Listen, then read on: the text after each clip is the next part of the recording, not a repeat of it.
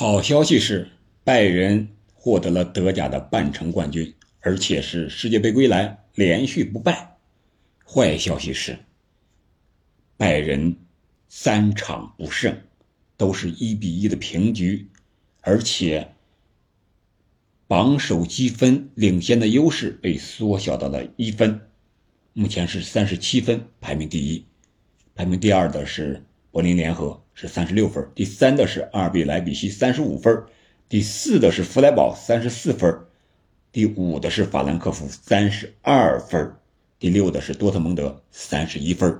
可以说，本赛季德甲的冠军之争是非常的惨烈，可以用这个词来形容啊。那我们就来聊一聊，拜仁在世界杯归来为什么会连续三场不胜？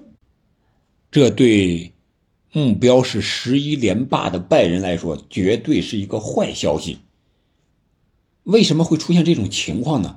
我个人感觉啊，一个是世界杯归来之后球员的状态。我前两场我没有看全部的比赛啊，就是他平科隆和平莱比锡的呃比赛，我看的是法兰克福这场，他一比一平了。这三场比赛呢，一场是他绝平了，还有两场是。被人家给逆转了。单从对法兰克福这场比赛来看，很多球员的状态都不好。你像这个阿方，来一个边路的传中嘛，那个球都不知道传到哪去了。穆勒插上准备在后点要球呢，结果一脚直接传给守门员。还有像这个前场做二过一的萨内，别看他进个球，但是状态也不是特别好。还有边路的啊，其他的格纳布里呀。还有这个科芒啊，啊，这些人的状态都很一般，包括这个从门兴新引进的这个门将索莫，别看他在门兴的时候，那可是拜仁射二十脚门他都能扑出去，但是到了拜仁之后，他却成了射正王。面对科隆和法兰克福这两支球队，都是仅有一场射一脚射正啊，他就被人家给关了，就进了这个球。你说说。这样的索莫，他到这儿来，确实和诺伊尔比差距还是很大的。这就从这个点上就可以谈一谈第二个点，那就是战术。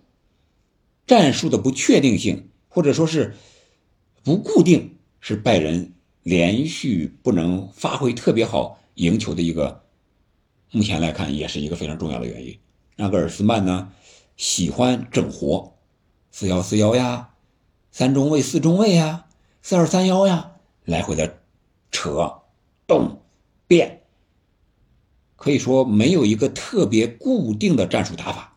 当然了，对于拜仁这些球员来说，应该是适应任何战术都是没有任何问题的。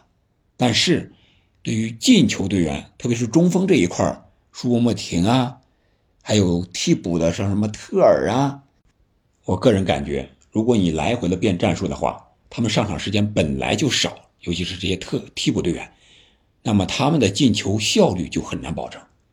然后就从门将位置开始，可以说诺伊尔的伤缺对他们的战术打法影响还是很大的。以前是吧？诺伊尔我们都知道是门卫，从他那个位置，这个门将就发起进攻了。但是索莫来了之后呢，感觉是完全又是另一种打法了。所以说这个战术的。不固定、不确定、不稳定，可能是这个拜仁目前没有取得胜利的一个另一个原因。另外一个就是斗志和欲望的问题。我个人感觉啊，拜仁在联赛已经十连冠了，还要想冲击十一连冠，十连冠已经是前无古人，或者说很难后有来者了。这样的情况下，这些球员们还会有欲望吗？我觉得欲望很小，斗志很低。在场上我们可以看到萨内、穆勒，老将也好，新援也罢，这些球员到了这个球差不多的时候，有时候可能就收了，感觉可追可不追的时候就不追了。有的时候还要摊摊手啊，这个球传的不好啊，有点这种感觉。我感觉。只要心理上、斗志上一下来，那你这个取胜的欲望就很难了。但是总体说下来，我感觉虽然目前拜仁的状况不佳，但是我觉得更大的原因是世界杯的影响，是世界杯对这些个球员状态的影响，是影响拜仁的一个最重要的一个因素。所以我说，经过一段时间的调整，能够看到拜仁的复兴。我觉得啊，纳格尔斯曼可以学学哈维。现在哈维治下的巴萨就是这样一种情况。虽然我踢的不好看，但是我能赢球。赢球的根本在哪儿？在于他的防守。本赛季目前为止，巴萨在联赛只丢了六个球啊！想一想，十八轮仅丢六个球，这是一个什么样的防守概念？而拜仁呢，十八轮丢了十六个球。巴萨比他少了是整整十个呀，这样一个数字是非常可怕的。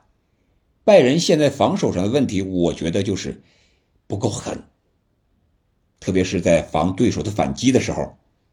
纳格尔斯曼也说了，就想象让这个呃马尼在那儿，你来进攻吧，我给你一片开拓地，你随便射门，有点这种感觉，没有贴身啊，没有这种。贴身的紧逼防守导致人家前锋很容易射门进球，啊，这场比赛，法兰克福、连田大地还有这个长谷部诚两个日本球员都发挥的不错。长谷部诚是首发打满全场，是三十九岁高龄了吧，打的中后卫，是法兰克福历史上德甲首发年纪最大的，创了个记录。而连田大地呢，是六十三分钟替补登场，六十八分钟。是助攻了这个马尼破门，你想一想，这样的日本球员，哎，说到这儿又想有点说国足了，不说了啊。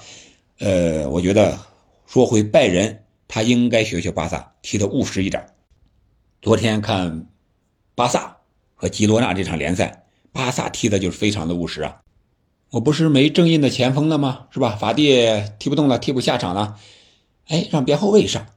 最后踢了个五五零，典型的无锋战术啊，甚至连边锋都没有了。登贝莱也受伤了，那边那个拉菲尼亚也换下场了，让这个呃德容和佩德里最后是拖到下边去了。哎，但是我赢下来了，赢得三分了，这个是最重要的。现在这种泥潭之中的这种巴萨，他最重要的应该是获得冠军，而不是踢得很华丽。我觉得获得冠军之后，然后再想着把这个比赛、把这个踢法变得更华丽一些啊，这个是一个一步一步来的，你不能一步全都到位，又还想赢球，又还想踢得非常华丽，达到巅峰时期啊，梦一、梦二、梦三时候的啊那些时候的巴萨，我觉得还是需要一个很长时间的一个建队的过程的。拜仁同样是这个道理。纳格尔斯曼想让拜仁留下自己的印记，这个无可厚非。但是以目前现在拜仁这些队员的整体实力来说，还是有一定的差距的。没有特别突出的前锋也好，中场也好呀，哪怕边锋也好，都没有特别突出的球员。那你怎么可能呢？是不是又想踢得好看，还想赢球，再加上？各方面，我刚才讲的那些因素，所以我说，他如果想获得冠军，就应该学学现在哈维帐下的巴萨，踢得务实一点，实用一些，先把冠军拿到手，然后慢慢的再图大业。这个可能是他需要经历过的一个步骤，不可能一口吃个胖子，把所有的事情啊两天之内都干完了，一届之内都干完了，那你拜仁。下一步怎么办呢？就坐等其成吗？也不可能吧，啊！所以我说，从这一点上来讲，如果他能学巴萨踢的务实一点，本赛季别看目前拜仁是平了七场，输了一场，但是他积分上还是半程的冠军。如果他能够做到这一点，应该是本赛季的冠军，会有一些难度，但是。会有惊无险，无论是柏林联合呀，还是阿尔比莱比锡，还是弗莱堡呀，乃至后边的法兰克福、多特蒙德呀，相对来说稳定性上，照拜仁还是差么一点点的。板凳深度上也是有那么一点劣势的。啊，这是我对拜仁的一个看法，你怎么看呢？觉得本赛季拜仁会不会连续第十一次获得德甲冠军呢？欢迎在评论区留言。本期我们就聊到这里，感谢您的收听，我们下期再见。